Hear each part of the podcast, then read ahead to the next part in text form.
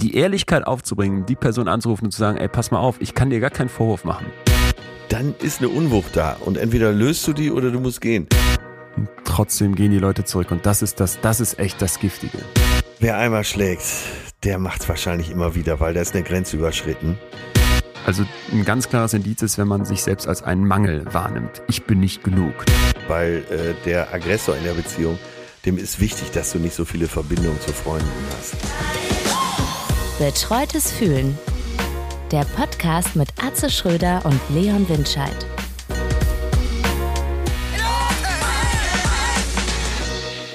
Leon, wie gefällt dir der Sommer? es regnet, es regnet. Sonst gefällt es mir gut. Wie gefällt dir der Sommer? Es regnet in Hamburg, das gefällt mir gut. Ach, ich Äh, stelle das? stell mir gerade vor, wie uns die ganze Welt darum beneidet, dass dieses so, frische ja, ja. Wasser da von Ja. oben kommt und alles so grün ist und alles wächst und also das wird noch ein richtiges Thema, äh, diese Wasserknappheit weltweit. Ich habe schon einiges dazu gelesen, muss dir für dich demnächst mal so ein kleines zehnminütiges Referat hier vorbereiten. Gerne, mit so einer PowerPoint. Ähm, ich muss ja sagen, ich bin immer äh, als Solinger, äh, der, der auch viel Regen ertragen musste in seiner Jugend und als Kind immer gerne draußen gespielt hat, sehr, sehr genervt normalerweise von Regen, aber man verändert echt so seinen Blick drauf. Und ich finde auch so dieser, dieser väterliche Spruch, ja, das ist jetzt, das, da freuen sich die Pflanzen, ne, den Ja. man so immer, den man früher mal so gehört Das hat. bin ich. Der hat jetzt, das bist du, der hat, das hat jetzt echt ein anderes Gewicht. Wobei ich letztens bei unserer äh, lieben Freundin Lynn Schütze, äh, mit der wir ja hier den Podcast, äh, diese, diese Crossfolge mit Mord auf Ex hatten, Ja. äh, mit Leo zusammen auch, die hat dann so eine Story gepostet, wo sie irgendwie am, im Norden ist. Ich glaube, die ist aus Hamburg oder zumindest aus der Ecke und hat sich dann über dieses kernige Ja. Hamburger Ja. Schiedwetter so gefreut. Und da muss ich sagen, nee. Nee, äh, das muss so ein Ding von euch, du bist ja zugezogen, von euch da im Norden sein, sich über so ein kerniges Regenwetter. Also wenn es jetzt drei Wochen lang heiß war und wenn ich den Klimawandel irgendwie einkalkuliere, klar, aber so grundsätzlich dieses Rotzwetter da im Norden immer, da stehst du echt als Nicht-Nordländer vor und fragst dich, wie kann man das gut finden? Ich, ich habe mich am Anfang beraten lassen, gleich die richtige Jacke gekauft. Man braucht zwei Hamburg-Jacken und dann geht das auch. Meine Perle ist gestern zu... Ey, du wirst alt, was ist los? Du wirst alt. Nee, der, der, die- der die sehen- gut für die Pflanzenspruch, passende Jacken für die richtige Jahreszeit. Was ist los? Nee, ich werde norddeutsch. Das ist die so. Metamorphose, die ich vollziehe. Und das gefällt mir gut, weil äh, dieser Wechsel hier wunderbar. Äh, in Kiel hatte ich ja immer schon gehört, weil klar, Markenzeichen Locken auf der Bühne. Äh, solange die Schafe noch Locken haben, ist kein Wind. Aber äh, mir gefällt das auch, das muss ich schon sagen. Gestern fährt meine Pille zum Friseur und es fängt im selben Moment, wo sie quasi mit dem Fahrrad aus der Tiefgarage hier rausfährt, fängt es mördermäßig an zu regnen. Ich Autoschlüssel in die Hand runter, um sie dann mit dem Auto zu fahren. Und sie war schon gar nicht mehr da. Aber es ist richtig, aber so richtig am Regnen. Ich rufe sie an, sie geht irgendwann ran, so beim Fahrradfahren im Regen. Ich sag, wo bist du? Ja, ich fahr doch mit dem Fahrrad, hatte ich doch gesagt. Ja, bei dem Regen, ach ja, das bisschen. Und das fand ich dann wieder super Ja. sexy. Ja, das ist, das ist sexy. Ich weiß nicht, ob du auch dieses Gefühl kennst, so am Ende des Sommers, dass man sich dann irgendwie auch wieder darauf freut, wenn die Tage wieder kürzer werden. Ja, ja, genau. Man so ein bisschen diese, Ja. dieses gemütliche, jetzt kann man auch mal wieder auf so einen Samstagabend um 20 Uhr guten Gewissens auf der Couch liegen. Das kenne ich ja auch. Das kenne ich ja auch. Und ich mag auch Regen total gerne, wenn ich drinne bin und so dieser Geruch, wenn der Regen nach so einem Ja. heißen Sommertag auf Asphalt fällt, ne, das da, boah, alles geil. Aber dieses grundsätzliche Schiedwetter, ne, da bin ich, da bin ich, da bin ich, da war ich zu viel in Südfrankreich als Kind. Ich habe aber für dich dazu was, das könnte dir gefallen. Ja, Habe ich dir schon gut. von meiner großen, großen Liebe für NDR Nord Stories erzählt? Hast du nicht, aber äh, es gefällt mir spontan schon Bitte. mal gut. Gib das mal bei YouTube ein, weil das ist eine Art Fernseh zu machen, die mir deswegen sehr imponiert, weil alles immer schneller wird, finde ich. Es wird immer schneller geschnitten, es wird immer dynamischer, es muss immer mehr passieren. Und ich erlebe mich auch dabei, dass ich das ein Stück weit mitgehen will, wenn wir jetzt Fernsehen machen, weil weil ich das auch bei mir selber beobachte, dass ich so so so Sachen konsumiere, ne? Also Ja. schnell und und so, das muss viel passieren. Und diese NDR Nord Stories, die sind so ganz anders erzählt. Und wenn du das bei YouTube eingibst, da kannst du auch alte Folgen irgendwie gucken, die da irgendwer illegal Guter hochlädt und musst Ja. einfach mal gucken, welche von denen am meisten geguckt sind. Und das sind so ganz ruhige Geschichten, so von wegen der Transport eines Gastanks so auf so Riesenlastern von Meppen nach Hannover.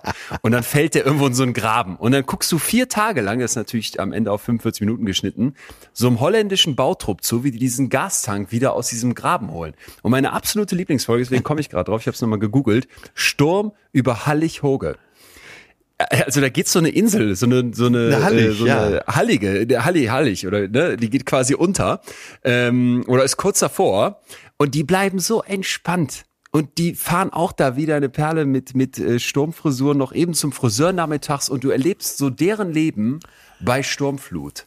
Die müssen sich schon vorbereiten, die müssen irgendwie die Insel auch festmachen, aber die erleben eine Ruhe da auf dieser Insel und gleichzeitig kommt dieser Sturm näher, das ist auch dramaturgisch so geil, kann ich dir sehr empfehlen, wird dir bestimmt gefallen. Als, aber ähm, jetzt, wo du das erzählst, tut's doch schon gut, oder nicht? Wenn ja, man drüber gesagt, spricht. Ja, ah. keine Ahnung. Ich hab lieber Sonne. okay. Sag mal, ist denn eigentlich dieser ähm, ja, TikTok-Trend Girl Dinner, bist du dir vorgedrungen? Ja, natürlich, natürlich. Wir haben äh, belächelnd festgestellt, es ist einfach Abendbrot. Ja, also Käsebrot, ne, wie Helge Schneider gesungen hat. Käsebrot ist ein gutes Brot. und aber dass das so ein Trend wird, ne, kommt angeblich jetzt gerade aus äh, Kalifornien natürlich, wie früher gern mal und äh, warte, Olivia Mahler, eine 28-jährige Kalifornierin, ist die Erfinderin, steht da. Ihr seid der Gedanke beim... Da, da, kann der Deutsch nur lachen, ey. Erfinderin vom Abendbrot ist doch, kein, ist doch keine Kalifornierin. Was wollen, Ihr seid uns, der was Gedanke wollen uns noch alles wegnehmen, die Ausländer? also, nein, ich weiß gar nicht, wer es gesagt hat. Das sind ja keine Ausländer, das sind Amerikaner. Genau wie der Engländer. Ne? Engländer ist kein Ausländer, der Engländer ist ja Engländer. Ja? Müssen wir Friedrich Merz fragen. Achtung, Satire. Ja, der vernichtet sich gerade selbst, aber das äh, wird dich nicht nur ärgern. Ne? Ja, solange es meiner Taube gut geht. Ja, aber wie kann das, wie kann das so ein TikTok-Trend werden? Du musst mir also wahrscheinlich nochmal schnell TikTok erklären. Nee, nee, ich habe das Gefühl, dass diese also dass ganz viele von den Sachen, die uns als Trends präsentiert werden, wir erinnern uns an Hüge, wir erinnern uns ans Aufräumen. Stimmt, ja. Wir erinnern uns an alles, was jetzt so in diese Richtung Entschleunigung geht und Achtsamkeit. Das ist eigentlich immer dieses Back to the Roots. Ne? Das ist immer so ein weniger, langsamer, passt auch ganz gut zu, den, zu dieser Nord Story, dass die heute trotzdem noch millionenfach angeklickt werden. Ich glaube einfach, dass wir immer mehr checken, so wie es läuft, läuft's nicht. Und ich glaube auch, dass dann solche Instagram-Trends eigentlich das Ganze ad absurdum führen. Die hat äh, 300 Millionen Aufrufe, ne? Ja, genau. 300 Millionen. So, und dann guck dir mal die Fotos zu diesem Hashtag oder diesem Trend an. Das ist dann eben nämlich nicht das einfache Graubrot mit einer Scheibe Emmentaler drauf, sondern das ist dann total wieder fancy aufgeblasen. Das ist ja immer das Komische. Eigentlich wittern wir alle, Moment mal, wir müssten weniger und mal wieder einfacher und back to the roots. Ja. Und dann wird uns das aber präsentiert auf einer Plattform, die eigentlich vom Gegenteil lebt, von Leuten, die dann die Aufmerksamkeit bekommen, indem sie dieses Back to the Roots wieder kaputt machen und das zum Trend werden lassen. Also das ist, das ist, ich weiß jetzt nicht, ob das dazu passt, aber das habe ich mir notiert, weil ich das mit dir besprechen wollte. Ich, ich irgendwas in meinem Hinterkopf sagt aber gerade, da könnte ein Link bestehen. Ich habe gelesen, dass Taylor Swift mit einem einzigen Konzert aufgrund ihrer Ticketpreise an einem Abend 13 Millionen Dollar Umsatz macht. So, der Umsatz ist nicht der Gewinn, ist klar, aber was hängen bleiben wird, können wir uns auch alle mal überschlagen. Und ich weiß nicht, wie du das so siehst mit Blick auf die Kulturbranche. Ich habe so ein bisschen das Gefühl, da sind wir eben noch nicht bei diesem Back to the Roots und einfach, sondern es geht gerade alles so ja, in diese ja. bombastische Richtung und da noch eine LED-Wall und da noch das krankste Feuerwerk und dann natürlich zahle ich 400 Euro für ein Taylor Swift-Ticket und die Kleinkunst bleibt links liegen. So, ne? Und da nehme ich jetzt mal äh, uns beide wahrscheinlich als Betroffene noch raus, weil, weil das, das funktioniert ja schon auch in einer Größenordnung, die ist jetzt eben keine Kleinkunst mehr, aber ich bin ja auf so vielen kleinen Bühnen auch am Anfang jetzt gewesen und habe das noch so präsent und mache mir da echt Sorgen drum, weil ich das Gefühl habe, hier sind wir noch weit weg vom Butterbrot, hier geht das alles immer nur noch mehr ins Extreme und dann ist das eine Insta-Video, wie du beim Taylor Swift-Konzert warst, das ist dir 400 ja. Euro wert und dass das im Endeffekt früher mal irgendwie 20 normale Konzertkarten gewesen wären, wo dann aber keiner mehr hingeht das, das wird völlig übersehen. Also da mache ich mir gerade sehr, sehr viele Gedanken drum. Ja, anscheinend driftet es da auch ganz auseinander. Ne? Einmal äh, so die Superstars äh, in Klammern die Superreichen. Oh ja, und dann in der Mitte nix und dann vielleicht noch so ganz am Anfang die Clubs. Ja, ich, aber es kann's ja nicht obtruieren, ne? Was könnte man Nö. gegen so einen Trend machen? Das war, die Meldung kam fast so, als wollten sie mich persönlich ärgern und beleidigen. Ich hatte gerade für DPA ein Interview gegeben zu den Preisen und dass ich versuche, bei mir die Preise niedrig zu halten und äh, so unter und um die 50 Euro zu halten, dadurch, dass ich die Produktion auch verkleinert habe und so. Und am nächsten Tag kam direkt dann diese Meldung, Taylor Swift, alle Karten weg, muss sich bewerben, dass du dich überhaupt bewerben darfst und so. Als wäre allen das egal. Ne? Und das heißt du an, an ganz vielen Punkten. Ähm, wir führen eine Diskussion über Spritverbrauch und es werden SUVs verkauft wie noch nie. Das kriegst du nicht zusammen, ja. ne? Das, das lässt einen schlecht einschlafen, finde ich. Ja. Ich habe halt das Gefühl, dass dieses, dass dieses, ich habe manchmal so, das jetzt passt jetzt zu dem, was Tommy letztens zu uns gesagt hatte, mit diesem früher war alles besser. Ja. Aber ich habe manchmal auch diesen Eindruck, so alles, was in diesem kapitalistischen, es driftet auseinander. Es gibt ein paar da oben. Ja. Und die werden immer reicher und sind immer weiter weg von den vielen anderen weit unten. Dass das wahrscheinlich auch schon in den 30er, 40er, 50er, 60er, 70er Jahren da war, aber dass das jetzt langsam ein, also Ausmaße erreicht, wo du einfach nur noch fassungslos davor stehst. Ne? Ich denke die ganze Zeit, wenn du jetzt Kohle investieren möchtest, ey, dann investieren so Luxusmarken. Dieser LVMH-Konzerne, Louis Vuitton und so weiter und Hennessy, das ist ja der reichste Mann der Welt, wenn ich richtig informiert bin, oder zumindest einer der allerreichsten überhaupt. Ja, die haben äh, 22 haben die 350 Milliarden gemacht. Umsatz. So. Das musst du dir mal vor Augen halten. Und äh, Prognose ist, dass sie nächstes Jahr schon die 500 äh, Milliarden, also die halbe Billion erreichen.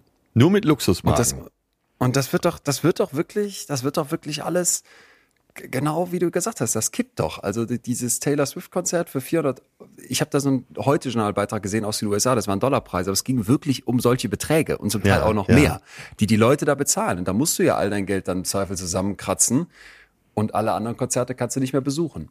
Und das wird dann dazu führen, dass eine Taylor Swift total abgeht und da immer mehr reinstecken kann und auch ein normales Konzert mit dieser Erfahrung, die du dort im Zweifel dir irgendwie künstlich aufbaust, mit all diesem LED und Feuerwerk und hast du nicht gesehen, gar nicht mehr mithalten kann.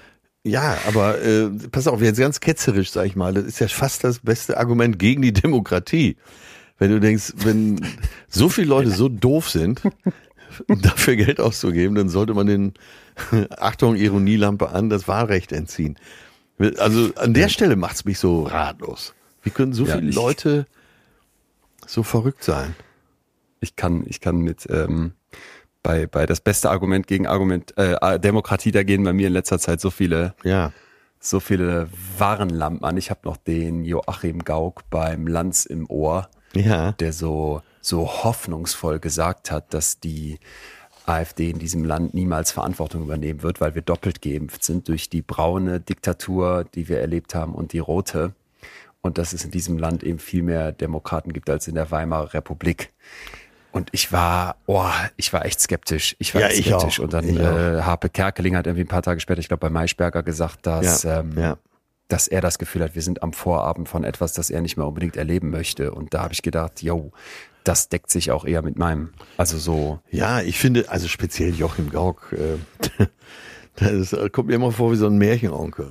Eigentlich äh, beschwichtigt er immer. Selbst als Bundespräsident hat er immer schon auch so eher so in langsamen Worten versucht, gute Laune zu verbreiten. Also mit Realismus hat er, glaube ich, nicht so viel zu tun. Aber egal.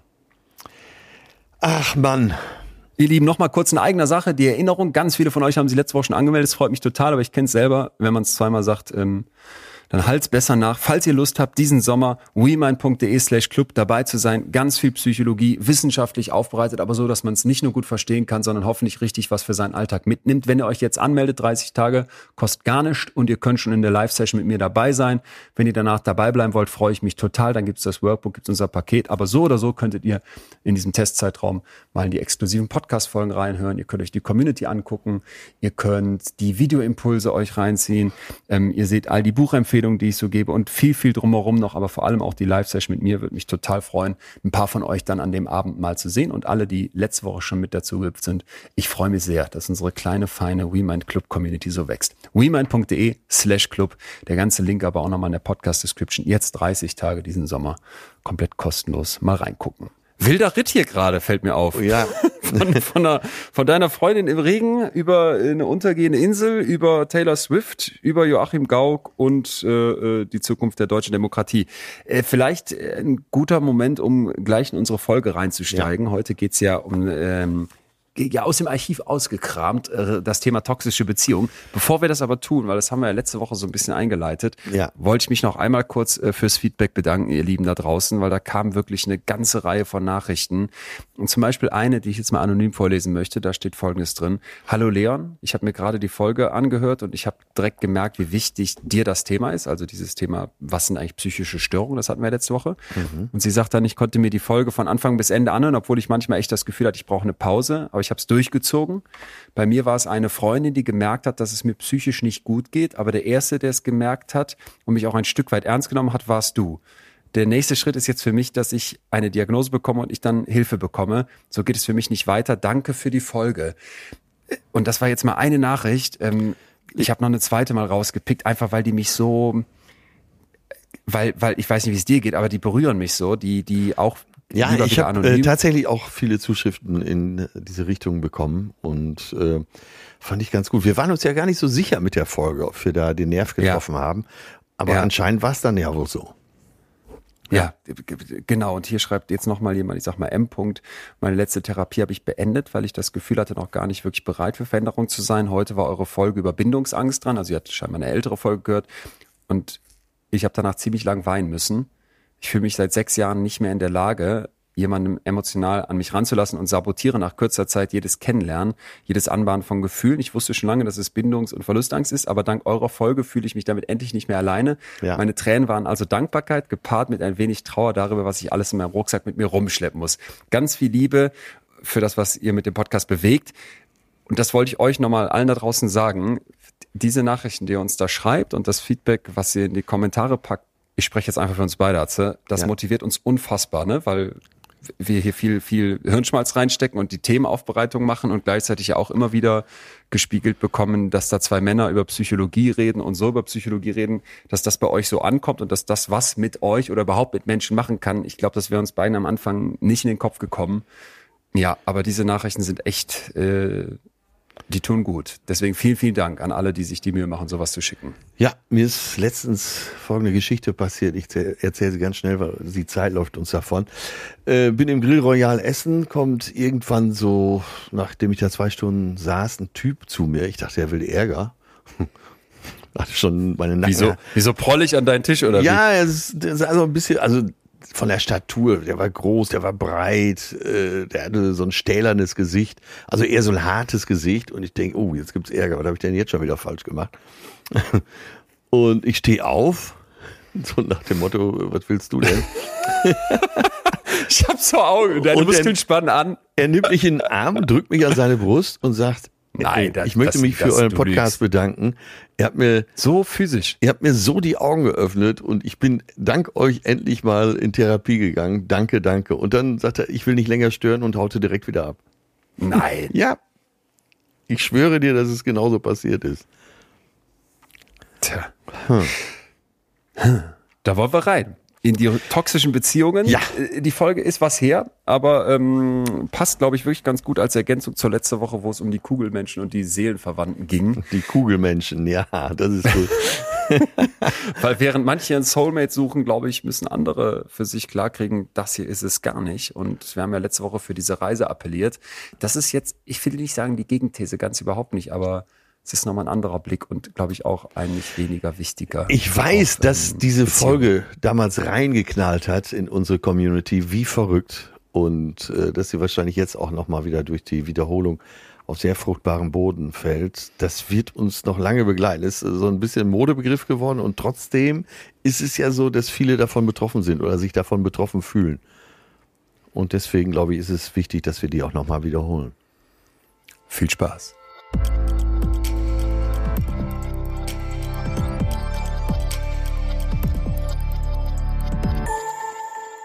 Ja, Leon, äh, willkommen zurück im wahren Leben.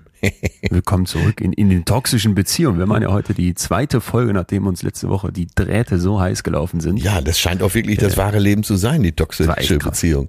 Ja. Ja, also ich habe noch nie so viele Nachrichten bei Instagram bekommen.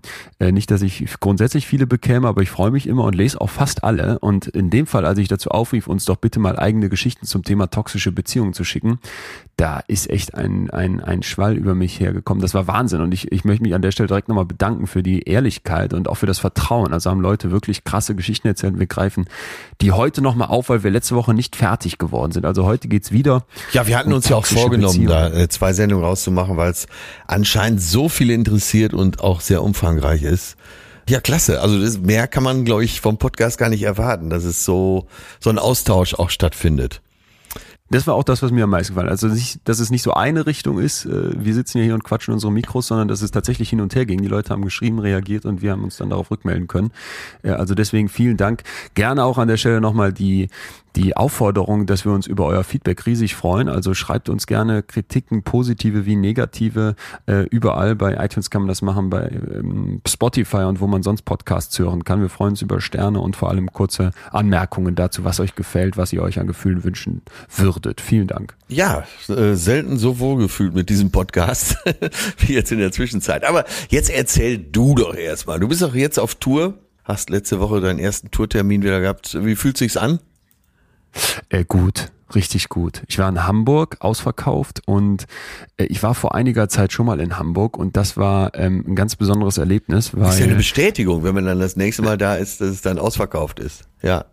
Ja, es, äh, haha, es war schon beim ersten Mal ausverkauft, darf ich hier ganz bescheiden sagen. Aber was ich eigentlich das tolle Erlebnis fand, war, dass ich ja ganz viel mit den Leuten über die eigene Psyche natürlich auch spreche. Ich mache also so eine ganze Reihe von Experimenten an dem Abend selbst, wo man, das ist zumindest mein Gefühl, sich selbst danach so ein bisschen anders betrachtet. Ne? Man wird hinterfragt, man hinterfragt sich, man hinterfragt vielleicht auch die Person, die man mitgebracht hat. Und es geht viel um so gesellschaftliche Impulse aus. Also es wird, wird schon gelacht. Es ist jetzt keine Comedy, sondern ich habe echt viel Wissenschaft dabei, aber die ist nicht trocken, sondern so, dass die Leute was mitnehmen. Und in Hamburg gab es also einen Moment, wo ich merkte, dass das klappt. Und zwar kam da beim letzten Mal eine Frau zu mir, die war ich weiß nicht, ich war zum zweiten Mal da. Die war irgendwie vorher schon mal bei einem Tourtermin und sagte dann zu mir, Leon, das, was du beim letzten Mal über die Intelligenz von Kindern mhm. gesagt hast, das ähm, hat meine Arbeit mit den Kids verändert. Und Ach. die war Sozialarbeiterin. Und da merkte ich, wow, also das war und wie läuft das ab? Die steht dann auf im Publikum und stellt eine Frage? Äh, nee, also so ist es nicht. Das ist schon eine, schon eine Show. Also ich habe ganz viel so Material auch dabei, Videos, wo man so den, den Wahnsinn unserer Zeit mitbekommt, Hirnscan-Studien etc. Das heißt, da gibt's jetzt nicht die Möglichkeit, zwischendurch reinzurufen. Wird zwar manchmal gemacht, aber noch besser ist danach. Dann stehe ich immer im Foyer und habe die Bücher dabei und die Leute okay, kommen dann ja. und, und quatschen mit mir. Und das sagte die mir. Ne? Und da merkte ich halt, äh, ich, ich rede viel über künstliche Intelligenz und auch darüber, dass wir in den Schulen, glaube ich, gerade einen sehr falschen Fokus legen und wieder mehr zur Menschlichkeit kommen müssten und so einer anderen Betrachtungsweise Weise von Intelligenz und dass es das gerade bei den Kindern sein müsste. Ne? Also indem ich so quasi differenziere und sage, das, was äh, Maschinen smart macht, das ist das Gegenteil von dem, was uns Menschen eigentlich ausmacht. Wir nennen uns ja Homo sapiens, der weise Mensch, weil wir denken, dass unsere Intelligenz uns so besonders macht. Aber in Wirklichkeit sind das ganz andere Fähigkeiten, zum Beispiel zu fühlen, Empathie zu empfinden, ja, ja. Werte zu haben, Moral zu entwickeln. Und das, das versuche ich rauszustellen. Und das schien die irgendwie ja, be bewegt zu haben oder zumindest schien die was mitgenommen zu haben. Das hat mich natürlich riesig gefreut. Ja, jetzt nochmal ganz klar für alle, die mit dem Gedanken spielen, äh, Karte zu kaufen für deine Vorstellung. Es ist kein rein wissenschaftlicher Vortrag, es ist schon sehr unterhaltsam gestaltet. Es wird viel gelacht. Also es gibt immer wieder die Momente, wo die Leute echt, echt ausrasten. Das freut mich dann tierisch, wenn ich merke, da hat irgendwie ein kurzer Gag funktioniert. Ja. Aber es gibt auch echt Momente, wo du eine Nadel fallen hören könntest, weil es so leise ist. Und da merke ich dann, okay, da hören die Leute gerade was, was sie vorher nicht kannten. Und ich suche ja immer die neueste Wissenschaft raus. Das heißt, das ist auch die ganze Zeit ein Prozess. Es kommen immer neue Sachen rein. Das merke ich halt auch, wenn ich hier für den Podcast recherchiere. Es gibt ja immer neue Studien, es gibt immer neue Themen und das baue ich alles zu so einem, zu so einem Gesamtding zusammen, wo du nachher nach anderthalb Stunden, glaube ich, äh, vor allem viele neue Dinge gehört hast, die du vielleicht vorher noch nicht kanntest. Ich finde ja deine Beispiele immer so äh, herzhaft. Die Kapuzineräffchen.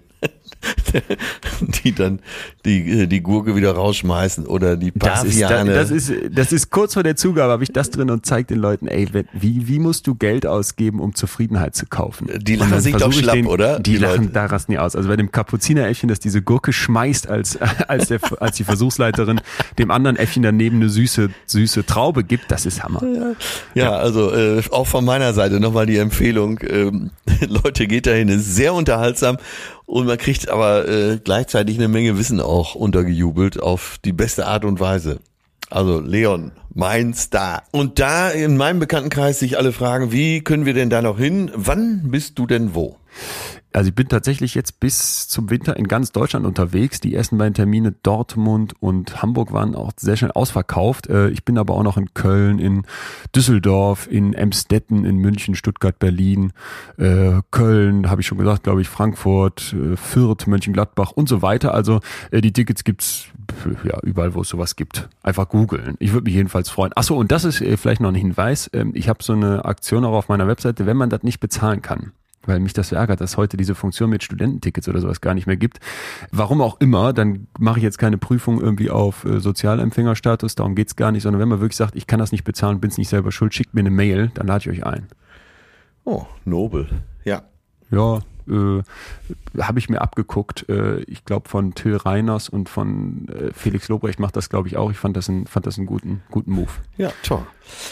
Großartig. Also, ich werde es mir bestimmt jetzt auch bald nochmal ansehen. Ähm, Hammer Show.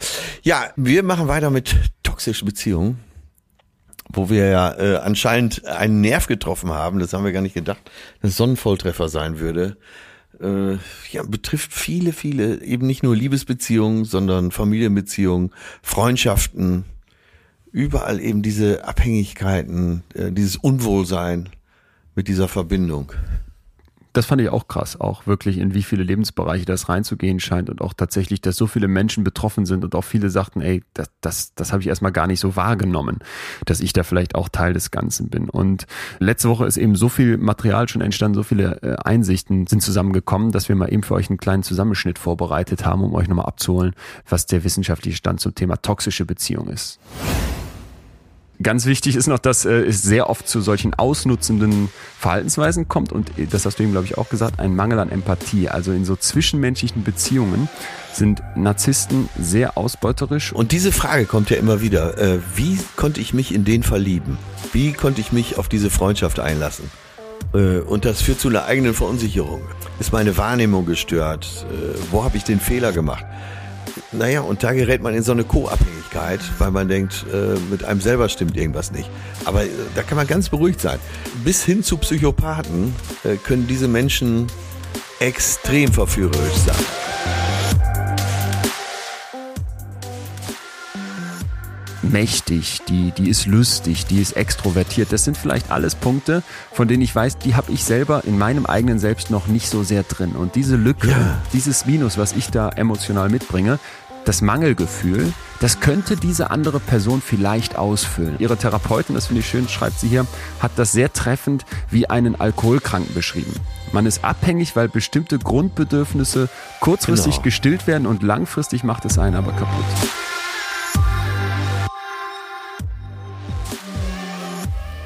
In der toxischen Beziehung geht es immer darum, dass die Schmerzen, diese Tiefs, die man durchgeht, ja durch den anderen oder durch die Beziehung ausgelöst werden. Das heißt, der Schmerz wird durch den anderen ausgelöst und kann gleichzeitig, und das ist das Problem, nur von dieser anderen Person wieder genommen werden.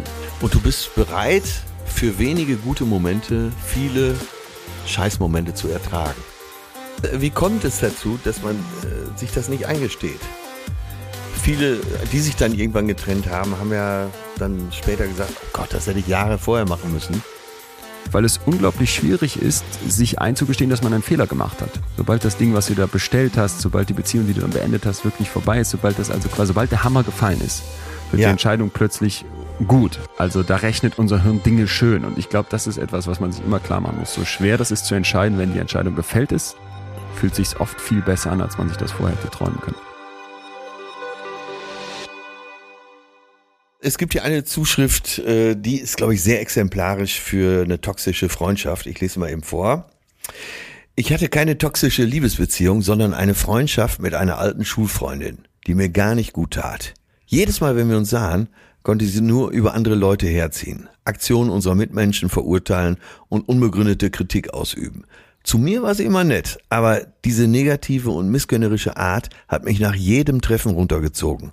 Irgendwann so stark, dass ich mich nicht mehr mit ihr treffen wollte und die Freundschaft beenden musste. Ja, das höre ich halt auch ganz oft, ne? dass, ähm, dass so in einer in der Freundschaft so misskönnerisch ist und dem Leben so negativ gegenübersteht, dass der andere das dann irgendwann nicht mehr ertragen kann. Und oft versucht derjenige, äh, der es gut meint, das so auszugleichen, dass er eher so die positiven Seiten des Lebens hervorhebt. Aber das stößt auf absolut taube Ohren und man kann sich den Mund fusselig reden. Äh, und oft hat man das Gefühl, ich kenne das auch, dass das Gegenüber einem so die Energie entzieht, dass man nach so einem Treffen sich so ein bisschen fühlt, als hätte man eine Grippe. Kann wahrscheinlich der ein oder andere auch bestätigen. Äh, ja, das ist ein Zeichen für für eine vergiftete Beziehung. Ich finde das krass. Ich finde das auch krass, dass du das so auch so drastisch kennst, weil da muss ich jetzt mal aus meiner persönlichen Erfahrung sagen, bei einer Freundschaft finde ich es nochmal was ganz anderes als bei einer Beziehung. Also ich habe das auch, dass man manchmal so Leute hat, wo man sagt, ja, in der Jugend, da war man eng befreundet und deswegen muss man jetzt noch irgendwie da so einen Kontakt halten und vielleicht will der eine es ein bisschen mehr als der andere. Aber dass ich wirklich mit Leuten Zeit verbringen würde, die so die Energie aus mir raussaugen, wie so ein Dementor, Nee, das kann ich nicht, kann ich nicht bestätigen. Wieso äh, macht man das? Was würdest du da aus deiner Erfahrung sagen? Es gibt äh, Beispiel, du kommst irgendwo rein, bist begeistert, äh, der und der hat das und das gemacht. Ah, ist das nicht toll? Ich, also es begeistert mich so, das äh, inspiriert mich. Ich, ich werde jetzt auch. Und dann sagt der andere, ja, der hat's gerade nötig. Ne? Ist ja klar. Da, da, da, da, da, da, da, da kommen so die negativen Aspekte. Und äh, das kenne ich doch äh, auch gar nicht mal so selten, dass ich äh, euphorisch irgendwo rein rausche und nach zehn Minuten mir schon der Boden entzogen wird, weil dann die negative Seite des Ganzen erzählt wird. Aber kann man dann von Freundschaft sprechen? Also ist das nicht irgendwie eher so eine Art Bekanntschaft oder Beziehung? Ich meine, dass man Leute hat wie jetzt Chefs, irgendwelche Teamkollegen oder so, wo man sagt, boah, nee, die ziehen mir echt die Energie ab. Das glaube ich. Aber dass man sagt, das ist ein Freund von mir, aber das ist etwas, was mir nicht gut tut? Ja, es kommt immer wahrscheinlich auf die Dosis an. Ne? Also, dass du vielleicht etwas euphorischer bist als dein Freund. Oder in meinem Fall, ich bin ja nur sehr optimistisch und versuche so selbst nach Hirntransplantation noch eine gute Seite abzugewinnen. Äh, das sehe ich ja auch ein, dass ich ab und zu auch mal eine realistische Stimme, sagen wir es mal, hören muss zu dem ganzen Thema ich, ja, ich sehe die Dinge gern so, wie ich sie hätte und andere sehen die Dinge gerne so, wie sie sind. Und dazwischen ist ja dann auch ein schmaler Grad, bis es, äh, bis es zu negativ wird. Mir kommt gerade ein Gedanke beim Thema Freundschaft und toxischer Freundschaftsbeziehung, anders als vielleicht bei einer Liebesbeziehung das ist doch irgendwie sehr komisch, eine Freundschaft zu beenden, also so Schluss zu machen, weißt du? Ich finde beim, bei, einer, bei einer Beziehung, so unschön das ist, ist der, ist der Schritt klar und jeder kennt das. Aber bei einer Freundschaft zu sagen, ey, pass mal auf, ich mache jetzt Schluss mit dir, das ist sowas Unübliches. Könnte äh, demnächst nochmal ein eigenes Thema sein, äh, Freundschaft. Ähm, ja, folgendes Beispiel. Äh, meistens beendet man Freundschaften ja nicht definitiv oder äh, qua Datum. Absolut, ja. Sondern äh, die verlaufen so im Sande. Irgendwann stellst du fest, dass du immer angerufen hast. Du bist immer derjenige, der angerufen hat. Du bist immer derjenige, der hingefahren ist. Und du hast dann auch mal eine Zeit lang probiert, äh, dich nicht zu melden, um einfach mal auszuprobieren, wie lange dauert's. Äh, oder es gibt, du hast eben von alten Freundschaften erzählt, die man von der Schule noch hat oder von, von der Studienzeit, äh, von einer anderen gemeinsamen Zeit, äh, zum Beispiel Drehzeit ich habe sieben Jahre Serie gedreht, das sind auch Freundschaften entstanden, die danach im Sande verlaufen sind. Jetzt, äh, man meint immer noch ganz gut miteinander, aber es kommt nicht zum Treffen. Und wenn du fünfmal ansetzt, zehnmal ansetzt, Mensch, da müssen wir uns treffen. Der andere sagt auch, das stimmt, zu lange nicht gesehen. Wenn es nicht dazu kommt, dann äh, hat der eine, vielleicht sogar beide, nicht das hohe Interesse daran. Dann sind ihm andere Sachen wichtiger. Und das kann man ja auch akzeptieren. Also jetzt sind wir ja, schon im reinen ja. Bereich Freundschaft äh, und das ist ja auch nicht toxisch, aber da muss man eben, aber vielleicht fängt die Problemlösung da an, dass man auch in solchen Fällen sich einfach mal eingestehen muss, vielleicht auch äh, darüber sprechen kann, dass man sagt, hör mal, äh, machen wir uns nichts vor, wir haben uns jetzt zwei Jahre nicht gesehen, wir haben uns beide nicht bemüht oder nur ich habe mich bemüht, lass uns das doch ganz locker weiterlaufen lassen. Wir gratulieren uns zum Geburtstag und äh, falls wir uns mal irgendwann zufällig über den Weg laufen, wird sicher ganz nett. Würdest du das schaffen? Ich erlebe dich auch immer als so ein Harmoniemenschen, der guckt, dass alles stimmt und. Ja, zunehmend. Selbst ein Typ wie ich wird ja ab und zu schlauer und ich habe es jetzt mittlerweile gelernt, mich von Menschen auch zu trennen. Ähm, ja, das hast du mal gesagt, dass es da bei dir so Freunde gibt, wo du dann einfach irgendwann gesagt hast, ey, nee, das war's jetzt, du bist nur noch Luft für mich. Aber da war auch irgendwas vorgefallen. Ja, so ja. Wirklich da, zu sagen, nee, ey, da das passt hier nicht mehr. Nee, da war, da gab's ja ein ganz konkretes, äh, ganz konkreten negativen Impuls. Nein, aber irgendwann muss man auch mal sagen, äh, wir machen uns hier was vor. Äh, das, das bringt nichts. Aber wir wollen ja, lass uns mal wieder auf toxische Freundschaft zurückkommen. Ja, aber noch, ich finde das gerade so einen wertvollen Gedanken von dir, dass vielleicht hier der Hase im Pfeffer liegt, dass das hier, dass das Problem hier anfängt, weißt du? Weil, weil ich glaube, dass so eine Beziehung, eine Freundschaftsbeziehung toxisch wird, dass man sagt, ey, da zieht jemand echt Energie von mir ab, da fühle ich mich nicht mehr wohl. Dafür muss ja auch wieder ein Fundament gelegt werden. Und ich glaube, so in dem Moment, wo ich mir nicht eingestehe, das ist hier einseitig das kommt nur von mir, ich gebe, ich mache, ich tue, vom anderen kommt nichts. Ich, ich, ich kenne das auch so äh, von, von Freunden von mir, die sagen dann, ey, wenn, wenn der ein Problem hat, bin ich immer da, dann rufe ich den an, frag, wie geht's dir, dann höre ich zu, dann ja. erzähle ich nichts von mir, sondern gebe einfach die Schulter. Ja. Umgekehrt, wenn es mir mal schlecht geht, kommt nichts, ne? Oder wenn ich den dann anrufe, erzählt der wieder nur von sich, obwohl der gerade gar kein ja, Problem ja, hat. Ja, ja. Oder es gibt ja Leute, die legen immer einen drauf. Du erzählst, ich muss dir was erzählen, das und das ist mir passiert. Ah, Wahnsinn. Aber pass auf, mir ist Folgendes passiert. Die versuchen dann immer einen draufzulegen. Ähm, Stimmt. Ich würde mal sagen, über den Daumen gepeilt ist es so, wenn du dich jedes Mal nach einem Treffen schlechter fühlst als vorher, dann stimmt irgendwas nicht. Also es gibt sicher auch unter besten Freunden mal Begegnungen, wo du dich hinterher schlecht fühlst, weil äh, der irgendwas so Negatives erlebt hat oder gerade in so einer Krise drin ist, dass du das auffangen musstest. Völlig okay. Aber wenn du langfristig dich nach dem Treffen schlechter fühlst, dann überprüf das mal. Ob das A, ob das noch eine richtige Freundschaft ist und B, ob dieser Mensch dir insgesamt noch gut tut oder ob man sich trennt. Man kann sich auch von Menschen trennen und es ist völlig okay. Du brauchst kein schlechtes Gewissen haben. Äh, wenn diese Beziehung dich nicht weiterbringt, dann lass da los finde ich, äh, ist, ein, ist ein sehr wertvoller, aber gleichzeitig auch kein ganz einfacher Tipp. Also für mich wäre das jetzt ja. gerade wirklich schwer vorzustellen, das durchzuziehen, das umzusetzen. Du hast gerade eben gesagt, du hast da schon Erfahrungen gemacht. Sag doch mal ganz, ganz praktisch, Atze, wie würdest du das formulieren? Ich habe jetzt einen Kumpel, von dem weiß ich ja mal seit einiger Zeit, ich habe da eigentlich, ich ziehe da nichts mehr draus. Ich muss das irgendwie beenden. Wie mache ich das? Wie spreche ich den an? Was sage ich ganz konkret als Satz? Ja, ist ja die Frage, ob du es im Sande verlaufen lässt oder mutiger und ich glaube für dich selber befreiender wäre auch, du rufst ihn an und sagst äh, A, B, C, das so und so sieht zwischen uns aus. Ich würde dir dringend empfehlen, bei der nächsten Freundschaft das anders anzugehen, aber für mich war es das hier. So, und äh, wir müssen jetzt nicht verfeindet sein, wir müssen uns das nicht krumm nehmen. Einer nimmt es wahrscheinlich dann trotzdem krumm. Aber es ist auch sehr befreiend. Sich, äh, das gilt nicht nur vom Materiellen, sich zu befreien, sondern eben auch von äh, Beziehungen, die dich erdrücken, zu befreien. Das tut gut, auf jeden Fall. Aber es gibt dazu äh, ein Zitat, ich weiß gar nicht mehr, wo ich es gelesen habe, ich habe es auf jeden Fall irgendwo in einer Hirnwindung abgespeichert. Das heißt, wenn das Festhalten nicht so einfach wäre, würde uns das Loslassen leichter fallen. ja, ja, das ist echt so. Und komischerweise, wir sind ja ein Podcast, der sich mit Gefühlen beschäftigt. Es läuft immer wieder aufs Loslassen hinaus. Egal welches Ding wir angehen. Die Probleme mit den Gefühlen und die Lösung dieser Probleme läuft, laufen fast immer wieder aufs Loslassen hinaus. Warum halten wir immer fest?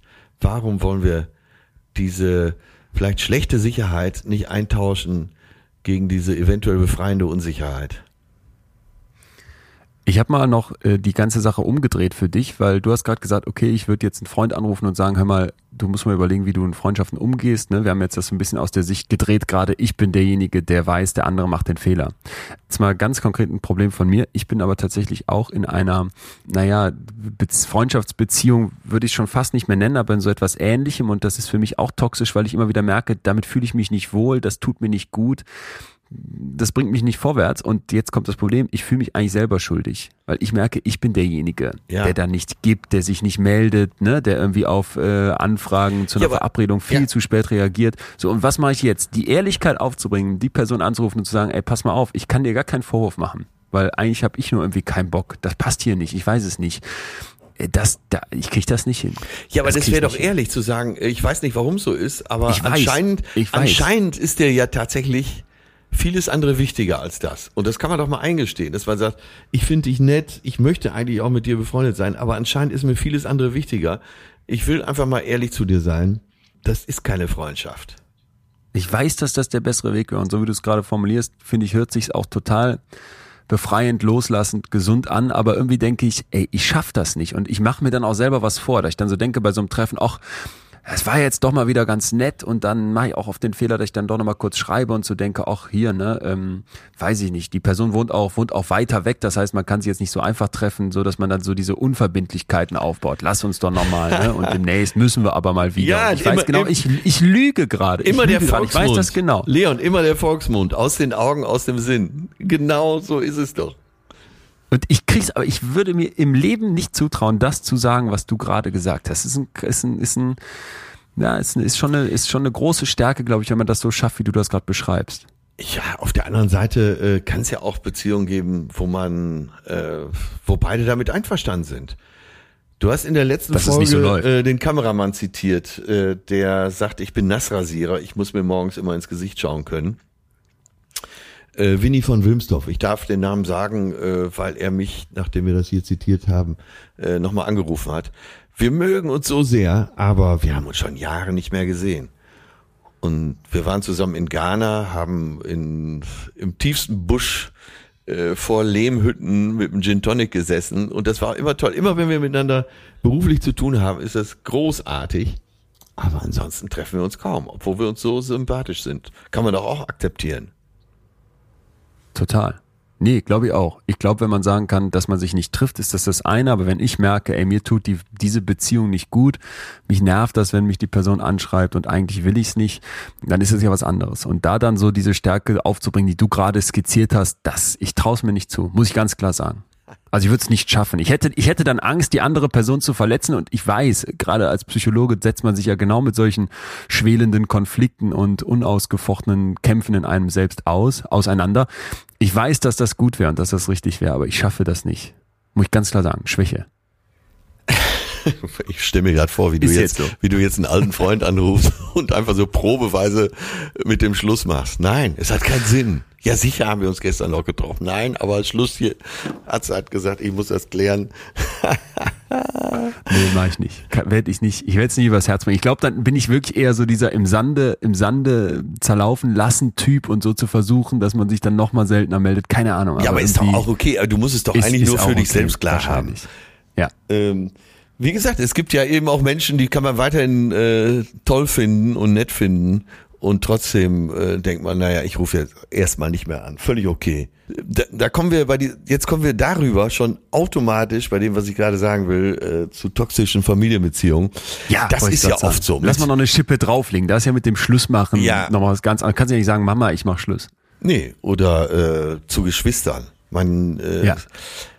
man fühlt sich dem sehr verpflichtet. Selbst wenn du nichts mehr damit am Hut hast, fühlst du dich doch deinem Bruder und deiner Schwester ein Leben lang verpflichtet.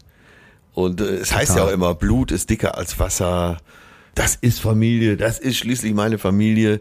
Äh, Das geht aber auch nur bis zu so einem gewissen Grad. Gerade, äh, wir wissen doch, wir alle wissen, da, gerade in Familien gibt's doch die vergiftetsten Beziehungen überhaupt. Wer hat was gesagt? Äh, ne, jetzt Weihnachten liegt noch nicht so lange hinter uns. Wenn da Familien zusammensitzen, es kommt ja zu, zu unglaublichen Machtdemonstrationen. Ja. Wer steht wem Total. näher? Wer hat we für wen was mitgebracht? Wer hat wen wie oft im Jahr angerufen? Wahnsinn. Gleich fühlen wir weiter. Jetzt kurz Werbung. So, unser Werbepartner heute mal wieder Coro mit großem Vergnügen. Kennt ihr ja schon, wir als Ultras begeistert dabei. Ihr merkt schon am Beben in meiner Stimme. Die Coro Drogerie bringt uns eigentlich das, was wir auch wirklich wollen, oder? Yes, und nicht nur das, die achten wirklich darauf, dass das Ganze so nachhaltig wie möglich stattfindet. Ich habe zum Beispiel da das das klingt jetzt komisch, extra natives Olivenöl. Ich weiß gar nicht, wofür das nativ steht, aber das Olivenöl von Koro schmeckt überragend. Und die Idee ist ja, dass sie tatsächlich große Gebinde haben, aber auch kleine Portionen. Ich habe dann tatsächlich zwölfmal ein Liter bestellt. Da habe ich das einmal sicher da und wir sind ja auch eine WG und dieses Olivenöl ist so geil, das kannst du auf dem Brot machen und mit so ein bisschen Salz drauf schmeckt schon Hammer. Kannst es natürlich auch zum Kochen verwenden. Äh, einfach, einfach für mich das Beste, dass du so ein größeres Gebinde kriegst und das alles wie immer bei Koro natürlich mit dem Hintergrund, dass möglichst wenig Abfall entsteht. So, ihr kriegt noch was von uns, wenn ihr bei Koro bestellt. Richtig. Also chorodrogerie.de, ganz einfach. Und wenn ihr bestellt, gibt es einen Rabatt von 5%. Und zwar müsst ihr dort den Code FÜHLEN eingeben. Ist genauso einfach, wie es sich jetzt anhört. Also geht auf chorodrogerie.de und ihr werdet schon bald die köstlichsten Sachen in eurem Schrank finden. Ich habe übrigens letztens mal gehört, dass die Betreutes Film Community, ich meine ja nicht nur bei uns Podcast-Werbung, aber dass wir hier die meisten Koro-Bestellungen abschießen. Also, ihr scheint Fans zu ist sein auch wie die wir. größte Begeisterung. Ja. Danke, Koro. Das war die Werbung. Ja, äh, gerade so in Freundschaften. Äh, so, ich mir fällt gerade noch ein Beispiel ein, und zwar äh, das sind zwei äh, bekannte Frauen von mir, die ich beide ganz gut kenne. Äh, die hatten bestimmt zehn Jahre lang sowas wie BFF, Best Friends Forever. Nein, die äh, und die eine war immer der Star in dieser Freundschaft und so, äh, hallo, hier bin ich. Und die andere äh, war äh, vielleicht sogar die hübschere und die die mitfühlendere, die empathischere. Aber äh, die hat sich immer so ein bisschen untergeordnet, war aber immer verfügbar und äh, so konnte der Star in dieser Freundschaft immer vorangehen und auch gut zu der anderen sein. So, weil dieses Verhältnis so klar war. Jetzt hat die äh, Nummer zwei aber äh, selber ihr Glück gefunden und hat einen tollen Kerl kennengelernt und äh, lebt mit dem zusammen und äh, jetzt hat sich deren ganze Freundschaftsarchitektur verändert, weil die Narzisstin, die die andere nur mehr oder weniger dazu gebraucht hat, äh, um selber zu glänzen, ist natürlich überhaupt nicht damit einverstanden, dass die andere plötzlich glücklich ist, dass sie äh, eine eigene Beziehung hat, dass sie nicht mehr so viel Zeit hat. Und daran ist diese Freundschaft aber wirklich auf den Punkt zerbrochen. Wahnsinn. Und daran konntest du jetzt im Rückspiegel betrachtet sehen, dass diese Beziehung eigentlich zehn Jahre schon toxisch war. Krass. Es hat nur Also in, dies, in dieser Abhängigkeit hat das gut funktioniert und ist nicht so aufgefallen. Das ist so ein lupenreines Beispiel dafür. Und äh, naja, die Nummer eins entpuppt sich halt als wirklich große narzisstische Störung. Auch nicht zu therapieren, nichts zu machen.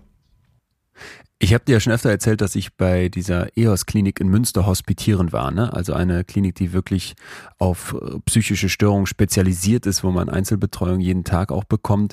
Und dort habe ich viel mit dem Chefarzt zusammengearbeitet, Markus Pawelzig. Und der hat, ich weiß nicht, wie viele tausende Patienten schon Von dem bist du ja äh, sehr angetan, ja. Ja, von dem bin ich fachlich sehr angetan, weil der immer Sachen raushaut, wo du so denkst, hoppla, da habe ich so noch nicht drüber nachgedacht und einfach, weil er diesen großen praktischen Erfahrungsschatz mit sich rumträgt. Ja. Und der erzählte mir dann einmal, dass man sich klar machen muss, dass wenn Menschen nach einer Therapie also nachdem die quasi eine Depression zum Beispiel haben behandeln lassen, zurück in ihr Familienumfeld kommen, zurück zu ihrem Partner, in die Ja. Beziehung gehen. Ah ja, dass es dann ganz oft so ist, dass plötzlich ein unglaubliches Spannungsfeld entsteht, weil die Person, die vorher gebrechlich war, die vielleicht Hilfe brauchte, Ja. der es nicht gut ging, ne, wo auch so ein klares Machtverhältnis und so ein klares Fürsorgeverhältnis bestand, die hat vielleicht plötzlich neue Energie gewonnen, die strahlt jetzt wieder selber, die kommt alleine klar.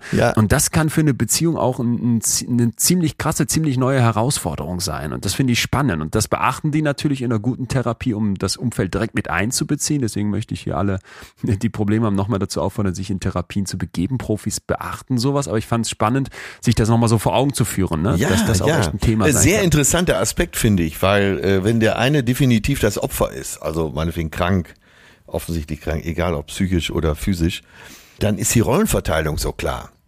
Komplett. Der eine kümmert sich, ist ja eben auch oft so bei narzisstischen Störungen, dass sie offensichtlich sehr hilfsbereit sind. Aber äh, es geht auch wirklich darum, dass der andere unter einem steht, dass man dem helfen kann. Wenn der geheilt ist und zurückkehrt in das Umfeld, dann ist er eben nicht mehr so hilfsbedürftig und das zerstört äh, viele Strukturen in der Freundschaft. Lass uns mal noch einen drauflegen. Freundschaft, toxische Freundschaft, finde ich, da hast du gerade eigentlich schon gesagt, was, was der richtige Weg ist, ist die Ehrlichkeit zu finden und, und Schluss zu machen, auch wenn man das beim Thema Freundschaft vielleicht oft nicht denkt oder es zumindest so im Sande verlaufen zu lassen, dass alle das Gesicht wahren können. Aber was ist in Familie? In familiären Beziehungen. Wir haben ja eben schon mal kurz darüber gesprochen. Ne? Ja. Also toxische Beziehungen in der Familie. Und da hat uns eine Zuschrift erreicht von einer Hörerin, die ich immer kurz vorlesen möchte, weil ich die auch wieder so ein bisschen beispielhaft fand für viele, für viele Zuschriften, die so in diese Richtung gingen. Und zwar hat die Frau geschrieben, mein Vater ist sehr wahrscheinlich extrem narzisstisch veranlagt. Hier haben wir es wieder, Narzissmus hatten wir letzte Woche auch ganz oft. So, und jetzt schreibt sie weiter, es wurde nie etwas diagnostiziert bei ihm, weil er selbst es natürlich niemals einsehen würde, ja. krank zu sein. Da bin ich jetzt jedoch selber ziemlich sicher, dass das der Fall sein muss. So, und jetzt schreibt sie, meine Eltern haben sich vor vier Jahren getrennt und das war schrecklich für alle Beteiligten. Seitdem terrorisiert er auf psychische Art immer, immer wieder in Schüben. Es gibt gute sowie auch schlechte Zeiten. Er trinkt sehr viel, was viele Dinge dann auch auslöst. Und meine Geschwister haben sich komplett von ihm abgesondert. Gerade meine kleine Schwester leidet darunter. Ich selbst kann mit der ganzen Situation relativ gut umgehen. Da ich eine starke Persönlichkeit habe, jedoch frage ich mich manchmal, wieso ich mir das antue. Ja. Ich bin mir sicher, dass es nicht aus Liebe zu ihm ist. Es ist eher das Gefühl von Verantwortung, nach ja. ihm schauen zu müssen, dass es ihm gut geht und zu versuchen, ihm zu helfen. Ja, das ist ja der Klassiker, dass man sich verantwortlich fühlt. Ähm, Wie war das denn bei dir und deinen Eltern? Die sind ja dann auch irgendwann alt geworden. Meine Eltern sind jetzt gerade so um das Rentenalter herum, ja. da ist Pflege und sowas noch keine Frage, aber wie war das bei dir, wenn die Eltern richtig alt werden, wenn man merkt, die brauchen Hilfe? Ach ja, man kümmert sich natürlich, ist ja klar, alles was notwendig ist. Man muss natürlich aufpassen, dass man selber nicht auf der Strecke bleibt.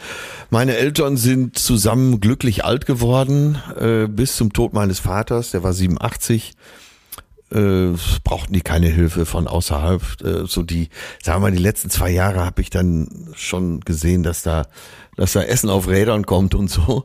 Äh, sie waren erst total dagegen, weil wenn Eltern älter werden, äh, wollen sie natürlich auch nicht einsehen, dass jetzt mal gut ist mit Autofahren oder dass man eventuell doch nicht mehr jeden Tag selber kochen kann. Aber das haben sie dann irgendwann auch angenommen. So, dann äh, starb mein Vater, dann wurde meine Mutter dement. Und dann wurde eine äh, häusliche Hilfskraft organisiert. Das waren äh, zwei Pflegerinnen, die sich abwechselten. Bis zum Moment, wo es dann zu Hause auch nicht mehr ging. Und dann äh, wurde meine Mutter in einem äh, Pflegeheim untergebracht, sehr netten Pflegeheim.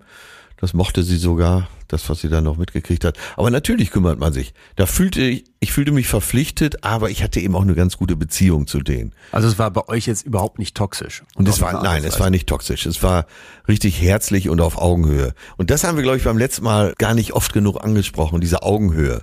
Das gilt ja. für Freundschaft, das gilt für die Liebe, das gilt für äh, Familien. Wenn es, wenn du das Gefühl hast, das findet hier nicht auf Augenhöhe statt, dann, äh, dann ist die Beziehung unrund und dann äh, wird sie auf Dauer äh, holprig laufen. Das kann nicht gehen. Das ist schon fast Physik. Ich finde das auch hier an dem Beispiel von unserer Hörerin nochmal ganz gut, dass sie halt sagt, vor allem die kleine Schwester leidet darunter und die haben alle komplett abgebrochen, aber ja. sie fühlt sich so stark, dass sie das äh, durchstehen kann. Ne? Das hört also man ja auch immer wieder, genau das Augenhöhe herstellen zu können. Ja, aber das hört man ja auch immer wieder, dass es, äh, dass einer sich verantwortlich fühlt. Sie beschreibt sich ja gerade als äh, sehr resilient und eben auch stark in ihrer Persönlichkeit. Na, vielleicht möchte sie sich das damit ja auch beweisen. Also sie schreibt ja das nicht immer ganz einfach mit ihrem Vater. Ich weiß gar nicht, ob der ist ja nicht therapierbar anscheinend. Wenn er gar nicht einsieht, dass er dass er so ist, dann und das ist ja das eben das Schlimme bei der narzisstischen Störung, dass sie fast nie therapierbar ist. Wir müssen aber auch nochmal kurz ganz wichtig sagen, wir werfen hier mit dem Begriff narzisstische Störung die ganze Zeit äh, so ein bisschen äh, inflationär um uns. Ne? Nicht jeder Mensch, der narzisstische Züge hat, ist unbedingt narzisstisch gestört. Ja, vielleicht, genau, da hast du recht. Vielleicht müssen wir nochmal eine, äh, eine Definition vornehmen. Äh, einen gewissen Narzissmus hat jeder in sich und ist auch wichtig. Und dazu kann man auch stehen, äh, weil wer sich nicht selbst liebt, kann auch nicht andere lieben. Aber bei narzisstischer Störung geht es eben um eine Übersteigerung. Eine massive Übersteigerung, so dass du wirklich sagen würdest, das ist jetzt nicht mehr der Chef, der sich für den Besten hält, oder das ist hier mein Mann, der gerne mal sich selber auf die Schulter klopft, sondern wirklich, dass es schon in diesen pathologischen, diesen krankhaften Bereich genau, reingeht. Genau, Wir haben ja in der letzten Folge auch mal die Kriterien klar benannt und auch noch eine Sache, die mir wichtig ist, wer jetzt da draußen das Gefühl hat, hör mal, ich neige vielleicht dazu oder ich kenne auch jemanden, der das hat. Du sagst immer, das ist nicht therapierbar, aber ganz vorsichtig, mit psychischen Störungen ist es so, dass du eigentlich durch eine Therapie zumindest immer Besserungen herstellen kannst. Ne? Ob das komplett loswerden kannst, ob du deine Persönlichkeit so, wirklich auf den Kopf Umgang damit. Das ist einmal noch das eine, aber sei es ein Umgang damit zu lernen, wie das funktioniert, sei es vielleicht auch als Betroffener, der sich Hilfe holt, wie man besser an diese Person rankommt, sie handeln kann. Das sind eben Punkte, wo ich immer dazu raten würde, die Profis hinzuzuziehen. Ne? Denn irgendwie, ja, dass die Situation hoffnungslos ist, das akzeptiere ich eigentlich nie. Äh, Nochmal hier aber kurz zu der ja, Frau. Ja, ich weiß, zurück, ich hatte, auch, äh, ich hatte auch auf Widerspruch von deiner Seite gewartet. Hier war äh, Aber hier ich, ich will es ja auch, nein, man muss es ja auch drastisch manchmal ausdrücken. Und äh, bei einer narzisstischen Störung ist ja eben äh, wahrscheinlich auch Kern, deshalb spricht man auch von Störung, ein Mangel an Empathie. Und äh, deshalb ist es ja oft ja, sagen wir mal, schwer therapierbar. Wenn äh, ja. jemand einen Mangel an Empathie hat, dann, dann kann er gar nicht anders auf bestimmte Situationen reagieren. Es ist ihm nicht wenn gegeben, nicht wie man einsieht, so schön dass sagt. er äh, krank ist, wenn jemand nicht geheilt werden möchte, also gar nicht auf die Idee kommt, dass er da was tun sollte, dann wird's immer schwieriger. Ne? Ja, das er sieht klar, es einfach nicht. Äh, ich weiß nicht, Ja. Empathielosigkeit ist sicher auch nochmal ein äh, Thema, aber äh, wenn doch jemand das gar nicht so sieht. Es gibt ja Leute, die sind empathielos, wissen das von sich und sagen, äh, ich kann dir an der Stelle nicht helfen, weil ich fühle da nichts. Das ist ja, Ja. das ist ja völlig okay, dann wissen sie es eben. Man spricht ja dann auch von, oft von, er ist ein technokratischer Typ oder äh, zu mathematisch. Ja, der weiß gar nicht, worum es geht. Das sind Leute, die hauen die härtesten Sachen raus, wo du sagst, ey, das kannst du doch jetzt nicht sagen, um Himmels Willen. Und der sagt, wieso, stimmt doch. Ja, aber das kann man doch jetzt nicht so anbringen. Doch. Manchmal muss man da schon lachen. Ich merke, ne, du hast ja passiert. Erfahrung.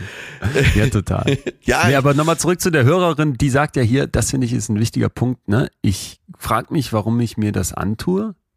Und ich bin mir sicher, dass ich ihm nicht aus Liebe helfe, sondern eher aus so einem Verantwortungsgefühl heraus. Und ich finde, das ist, wenn es um das Thema toxische Beziehung in Familie geht, ein ganz zentraler Punkt. Warum mache ich das hier eigentlich? Warum fahre ich noch zu meinen Eltern, wenn mein Vater mich immer nur anraunzt? Warum, Ja, genau. warum helfe ich meiner Tochter, wenn sie doch irgendwie sich nicht helfen lassen will, scheinbar, wenn sie mit dem bekloppten Typ zusammenbleiben möchte? Warum kann ich mich mit meinem Bruder nicht austauschen, ohne dass es immer darum geht, wer, ich weiß nicht, wer das Erbe der Eltern bekommt? Irgendwie sowas. Also diese toxische Ja, Seite das ist mir schon zu, äh, wäre mir schon zu groß in der Frage, wer, wer das Erbe noch mal bekommt.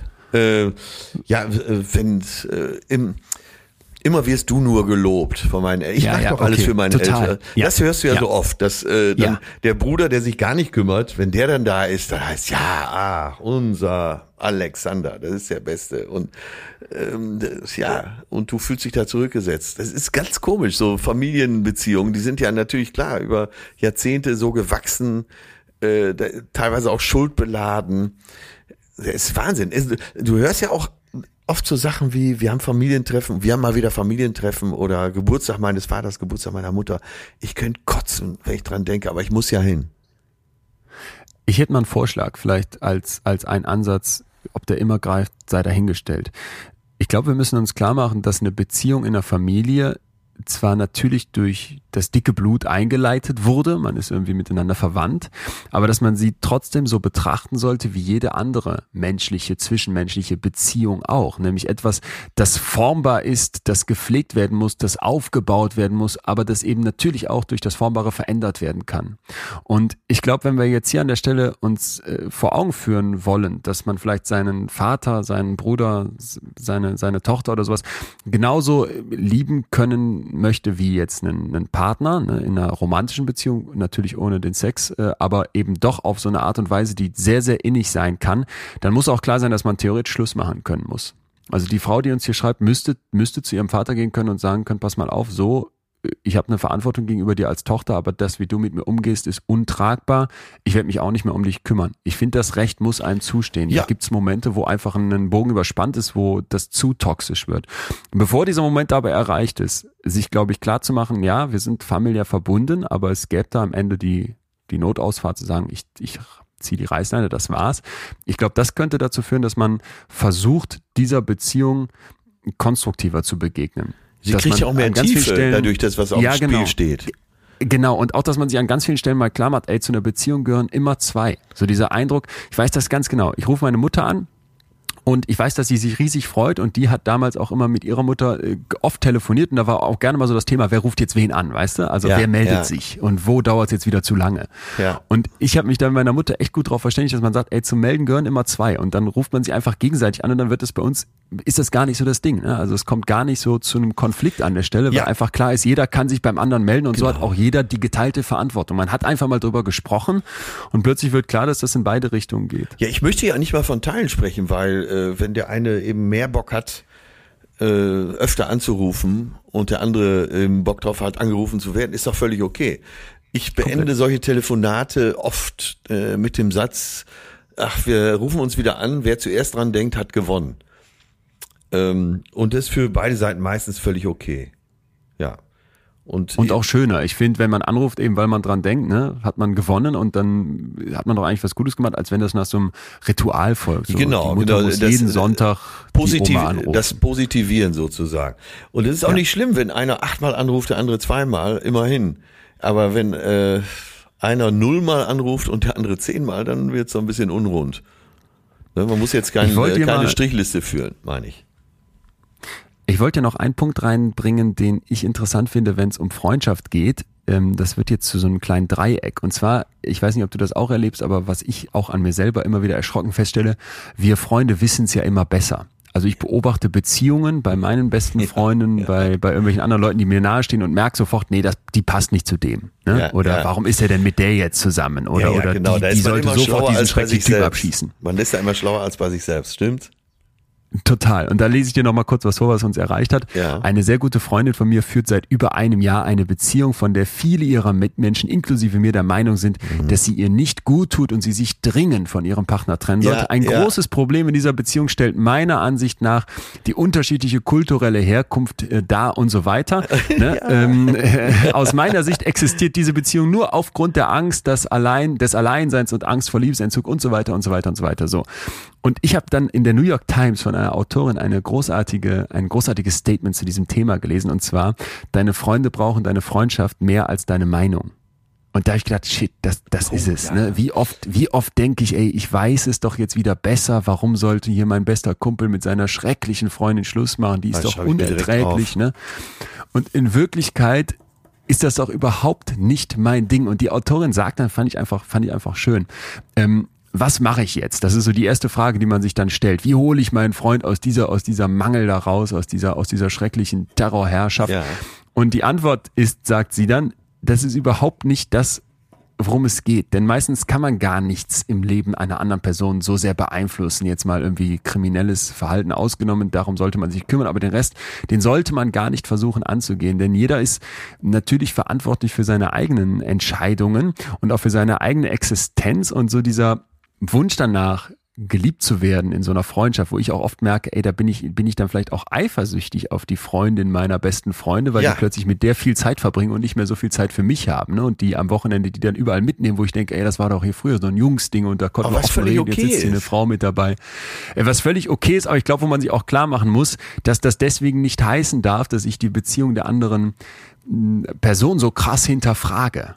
Weißt du? Und diese Autorin, das fand genau, ich dann genau, noch so ein super genau. Satz, die sagt dann, erstens weiß man gar nicht genau, was die andere Person in dieser Beziehung sucht. Was möchte mein bester Freund aus dieser Beziehung ziehen? Ja. Und sie sagt dann, einige meiner schlimmsten Beziehungen waren die besten Katalysatoren für mein Wachstum. Also hat mich am meisten nach vorne gebracht. Und da denke ich so, ey, da ist auch ganz viel drin. Ne? Oft suchen sich Leute vielleicht auch toxische Beziehungen. Wir haben ja schon über diesen Mangel gesprochen, was fehlt mir selbst und können dann daran extrem wachsen. Also vielleicht kann man an der Stelle auch mal sagen, eine toxische Beziehung muss nicht immer etwas sein, wo man pauschal sagt, das ist einfach grundsätzlich eine Katastrophe im Leben, sondern das kann auch etwas sein, wenn ja. man wieder rauskommt, klar, äh, wo man am Ende besser dasteht. Ja, solange du, äh, solange du das noch in der Hand hast und das überblickst, ist ja alles in Ordnung. Gibt's ja. Man hat ja Freunde oder Bekannte, je nachdem, wie man Freundschaft definiert, wo man selbst zu anderen sagt, ja, ich weiß ja nicht alle Tassen im Schrank, aber wir haben immer so viel Spaß zusammen, wenn wir dann zusammen sind, ist doch völlig okay. Ne? Und der ist halt so übersteigert. In der Serie Friends ist doch äh, der Womanizer ich weiß jetzt nicht mehr, wie der Name ist. Scheiße, so oft habe ich Friends auch nicht gesehen. Aber alle in dieser Clique wissen, er trägt immer zu dick auf, er geht immer zu hoch an, er ist zu besserwisserisch, aber die können drüber schmunzeln. Und insofern passt er da auch rein. Alles in Ordnung, solange das alles mit einer gewissen Augenhöhe stattfindet. Ja, total. Ja. Gleich fühlen wir weiter, jetzt kurz Werbung. Leon, ich muss wirklich sagen, ich liebe das ja so mit dir zu quatschen und ich bin wirklich Ach. stolz auf uns, Ach. dass wir schon so viele Themen durchgesprochen haben. Aber manchmal frage ich mich wirklich in der Vorbereitung, wie sind wir wieder auf dieses Thema gekommen? Yes, so geht's mir natürlich auch. Und äh, ich glaube, der Schlüssel hierbei ist, äh, der Schlüssel für die Inspiration ist, dass man äh, Dinge aufschnappt in Gesprächen, aber natürlich auch äh, in Zeitschriften, die man so liest, in Texten, die gut sind. Und das ist das Angebot riesig. Ja, das stimmt natürlich. Und da kommt unsere heutige Werbepartnerin ins Spiel. Readly. Readly ist eine App, in der sich alle, und zwar wirklich alle Magazine verbergen. Über, jetzt pass auf, 7000 Stück. Also ihr könnt da deutsche Tageszeitungen lesen, äh, aber auch internationale wie L'Express oder The Guardian, um vielleicht auch mal eine ganz andere Sicht auf die Themen zu bekommen. Wirklich eine fette Vielfalt. Die App ist wirklich ganz einfach zu benutzen und die Artikelvorschläge sind durch die AI personalisiert. Man kann sich die Artikel sogar vorlesen lassen oder äh, auch ganze Zeitungen, Magazine runterladen und dann eben offline lesen, vielleicht im nächsten Urlaub. Außerdem sind auch alte Zeitungen und äh, entsprechende Ausgaben verfügbar. Ja, und dabei ist Really noch umweltfreundlich und lädt dazu ein, Titel zu lesen, die man vorher noch nie gelesen hat. Damit kann man, also Kollateralwissen sozusagen. Damit kann man dann insgesamt eine größere Vielfalt an Kategorien und Themen lesen. Das Ganze kann man sogar mit fünf Personen teilen. So, und jetzt das Beste, Leute, Readly gibt es gerade im Sonderangebot. Der erste Monat kostet 99 Cent. Weiter geht's dann mit 14,99 im Monat danach, ohne irgendwelche versteckten Kosten. Den Deal könnt ihr euch unter readly.com slash fühlen ergattern. Also ihr geht auf readly.com schrägstrich fühlen. Das Ganze ist wie immer für euch auch nochmal eine Podcast-Description fühlen hier mit Ü. Ja. 99 Cent. Geil. Genau. Oder checkt einfach unseren Linktree und gönnt euch die Welt der Magazine auf eurem Smartphone. Das war die Werbung. Nochmal ein ganz anderes Thema, was mit, glaube ich, dem Maximum an toxischer Beziehung zu tun hat, wo uns leider auch Leute zugeschrieben haben, wobei ich leider hier in Anführungsstrichen meine, denn ich bin froh, dass die Leute hier sie ja, sich äußern. Und sie schlugen sich. Gewalt. Also eine, eine Hörerin hat uns hier geschrieben, seit vier Jahren sind wir nur zusammen. Zu Beginn war alles noch entspannt, dann folgten Wutausbrüche. Er explodierte förmlich und es war, als würde ein Schatten über seine Augen ziehen in dem Moment.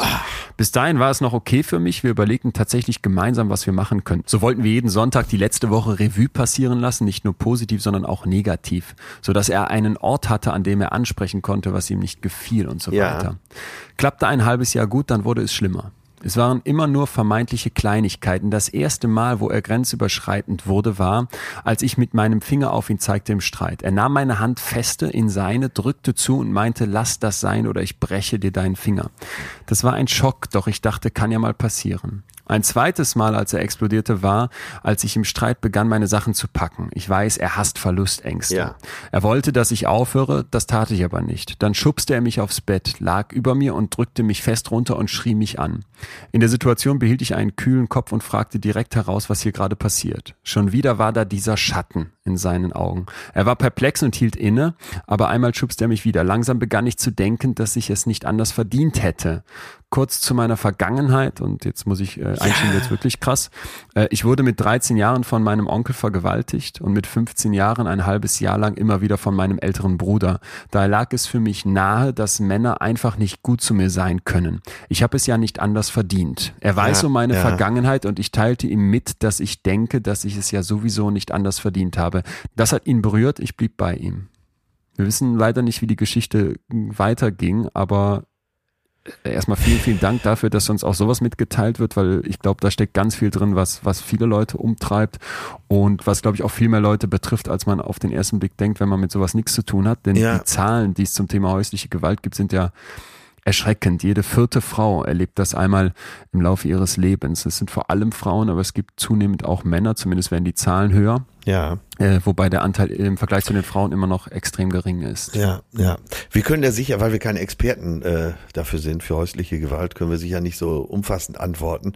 Aber mh, auffällig ist ja schon, dass es viele Opfer, eben so wie in diesem Fall, als wurde ja mit 13-jährig schon Opfer, äh, sich instinktiv einen Partner suchen, in dem das auch drin ist. Äh, es gibt zu diesem Thema einen ganz tollen Fernsehfilm, den äh, findet ihr mit Sicherheit in der in Mediatheken, aber auch auf YouTube. Den hat sogar ein Freund von mir geschrieben. Und zwar ist das ein äh, ARD-Film. Kehrtwende heißt der mit Dietmar Bär. Und der Freund, der das geschrieben hat, hat speziell diesen Fall von häuslicher Gewalt nicht im Assi-Milieu stattfinden lassen, sondern der Täter, in dem Fall von, dargestellt, wunderbar dargestellt von Dietmar Bär, äh, ist Oberstudienrat. Und ja, es kommt zu Hause immer wieder an den Punkt, wo er seine Frau schlägt. Äh, die Kinder können, müssen teilweise zusehen und die Frau entschuldigt sich hinterher immer. Es tut mir leid, dass ich dich wieder an diesen Punkt gebracht habe. Da läufst dir eiskalt den Rücken runter.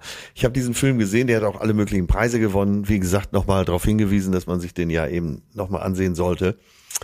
Dann habe ich Johannes Rotter, mit dem ich lange zusammen gedreht habe und wir sind bis heute sehr eng befreundet. Der ist übrigens auch ein ganz großer Freund dieses Podcasts. Äh, schlauer Kerl. Ähm, Wer ist das? Was macht er? Der ist Drehbuchautor. Der ah, okay. ist äh, auch Schauspieler, aber in der Hauptsache ist er Drehbuchautor. Gelernter Opernregisseur, das hat er, glaube ich, studiert, Opernregie. Äh, aber einer der inspirierendsten, nettesten und schlausten Menschen, die ich kenne.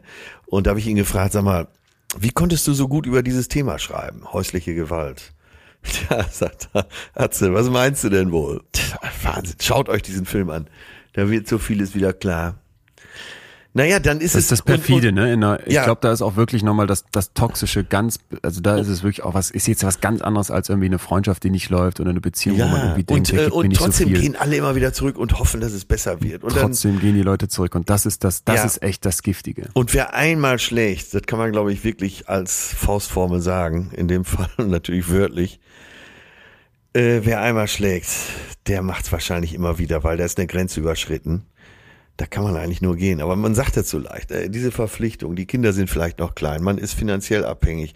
Viele Frauen, die ein oder mehr Kinder haben, stürzen nach einer Trennung ja wirklich äh, in Hartz IV. Also da gibt es halt so viel Abhängigkeiten, dass man gar nicht äh, einfach so sagen kann, ich zieh den Schlussstrich. Äh, aber sucht dir Hilfe, auf jeden Fall. Das kann man schon mal sagen, ohne Spezialist zu sein.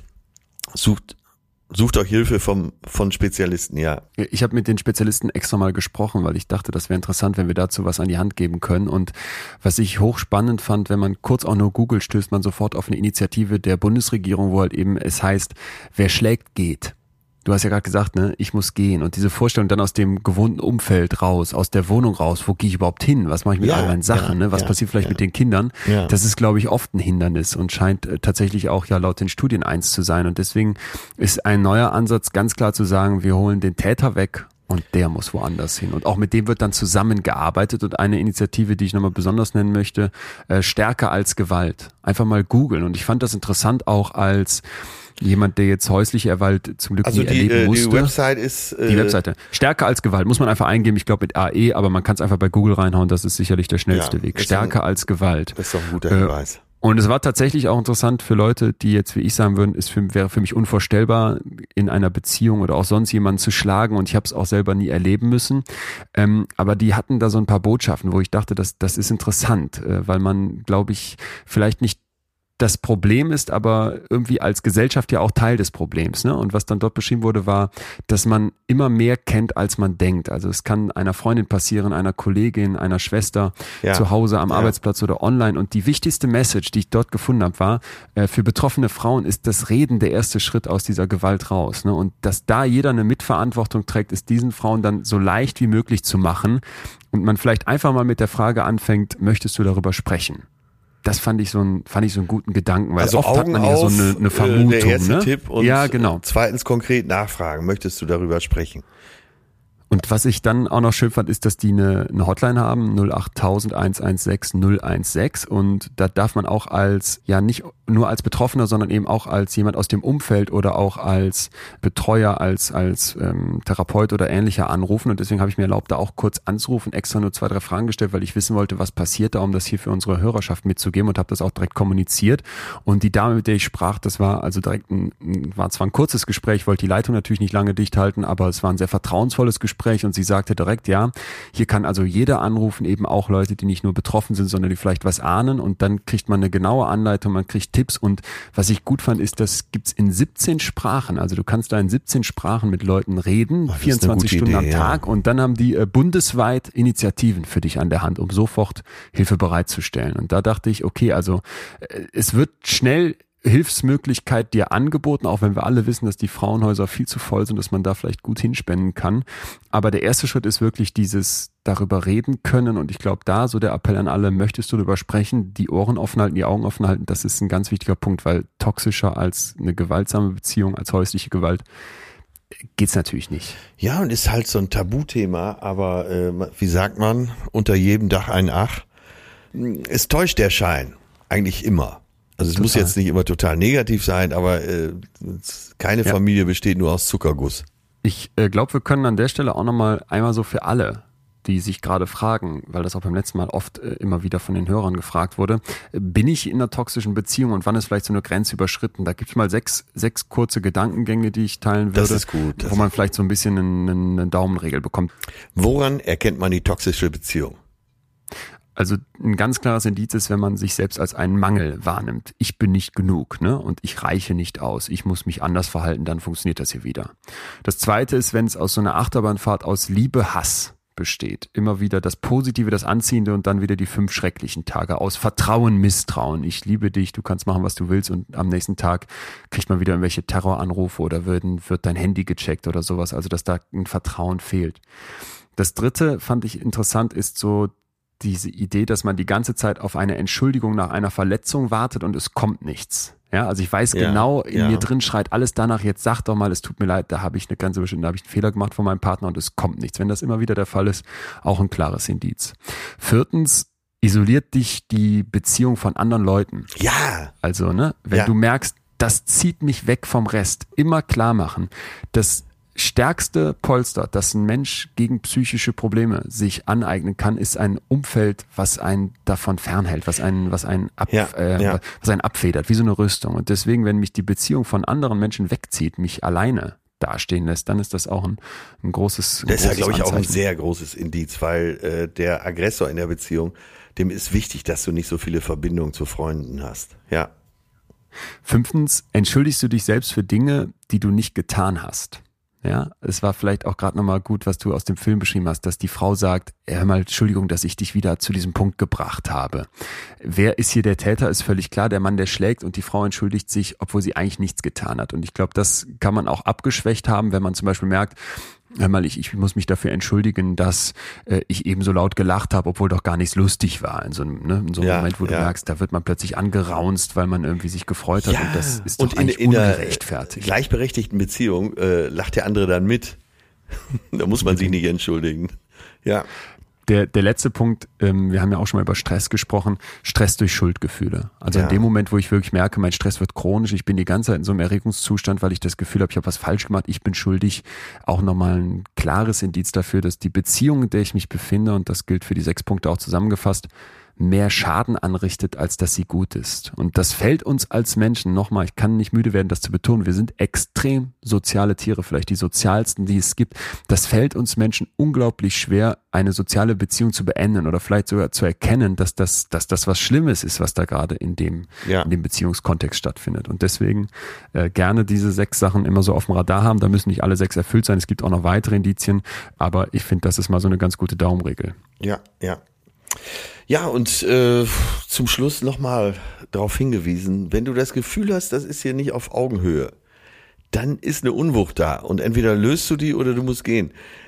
Wenn Gespräche nicht locker ablaufen, äh, also keinen Fluss finden, äh, typisches Beispiel, man geht mit seinem Partner abends essen und du hast äh, das Gefühl, du müsstest dich bei dem Gespräch unheimlich anstrengen, um um irgendwas, irgend einer Erwartung zu entsprechen. Da stimmt was nicht. Das muss man lösen. Das kann man oft auch äh, beim, beim Paartherapeuten lösen äh, oder überhaupt beim Psychologen. Äh, es lässt sich eine Augenhöhe oft wiederherstellen. Es sei denn, es ist eine ungesunde Beziehung. Ich möchte jetzt zum Schluss was vorlesen, was ich gefunden habe, und zwar vom Nobelpreisgewinner Richard Feynman. Der hat einen Brief geschrieben an seine äh, verstorbene Frau. Und das, äh, ja, das ist äh, nahezu tränenrührend. Und ich glaube, für jeden, der sich fragt, bin ich in einer toxischen Beziehung, wie sieht äh, echte Liebe aus, der hat hier mal so das Gegenbeispiel von diesem Brief, den seine Tochter danach in der Kiste gefunden hat und der veröffentlicht wurde. Ich lese mal einfach vor. Ich will dir sagen, dass ich dich liebe. Ich werde dich immer lieben. Ich finde es schwer zu verstehen, was es heißt, dich zu lieben, obwohl du nicht mehr da bist. Aber ich möchte immer noch dass es dir gut geht. Ich möchte mich immer noch um dich kümmern. Ich habe einige sehr nette Frauen getroffen, aber nach ein oder zwei Treffen sind sie alle zu Asche zerfallen. Du bist die einzige, die mir bleibt. Du, obwohl tot, bist so viel besser als irgendjemand anderes. PS, bitte entschuldige, dass ich dir diesen Brief nicht schicke, denn ich weiß deine neue Adresse nicht. Ja, schönes Statement zum Schluss. Wunderbar. Rührt dich das auch so wie mich? Mich hat das total gerührt. Ja, Ich mich dachte, berührt boah, das auch sehr. Ja? Und es ist auch gut so, äh, heute so rauszugehen mit dieser Berührung. mir, mir hat das sehr, sehr viel bedeutet, tatsächlich, was ihr uns alle da draußen geschrieben habt. Ne? Also nochmal ganz herzliches Dankeschön Ja. für den Austausch, für das Vertrauen und ich hoffe, wir konnten ein bisschen äh, Licht in das Dunkle der toxischen Beziehungen bringen, haben dem ja viel Raum gegeben und machen nächste Woche mit einem anderen Gefühl weiter. Ja, mich hat das auch sehr berührt, dass äh, so viele darauf reagiert haben und uns äh, ihr Herz ausgeschüttet haben. Große Klasse. Lass uns als Community zusammen weitermachen. Das gefällt mir gut. So, Atze, was machen wir nächste Woche? Äh, was ist dein, was wäre dein Wunschgefühl? Äh, hier mit Edding auf dem Zettel habe ich Heimat geschrieben. Wo ist Heimat? Ist Heimat ein geografischer Ort? Äh, Heimatgefühl? Ist das nationalistisch? Ist das eine Emotion? Hm, Ja, lass uns bitte darüber sprechen. Wäre mir ein großes Anliegen. Ich habe hier gerade mal, ich habe die Liste parallel aufgemacht und äh, es gab ja wieder mal viele Zuschriften und Yamava 71 hat tatsächlich auch äh, sich Heimat gewünscht, dass wir das Na, behandeln. bitte. Also, Hörerwunsch und dein Wunsch Heimat nächste Woche. Bis dahin, äh, frohes Fühlen. Das war Betreutes Fühlen. Der Podcast mit Atze Schröder und Leon Winscheid. Jetzt abonnieren auf Spotify, Deezer, iTunes und überall, wo es Podcasts gibt.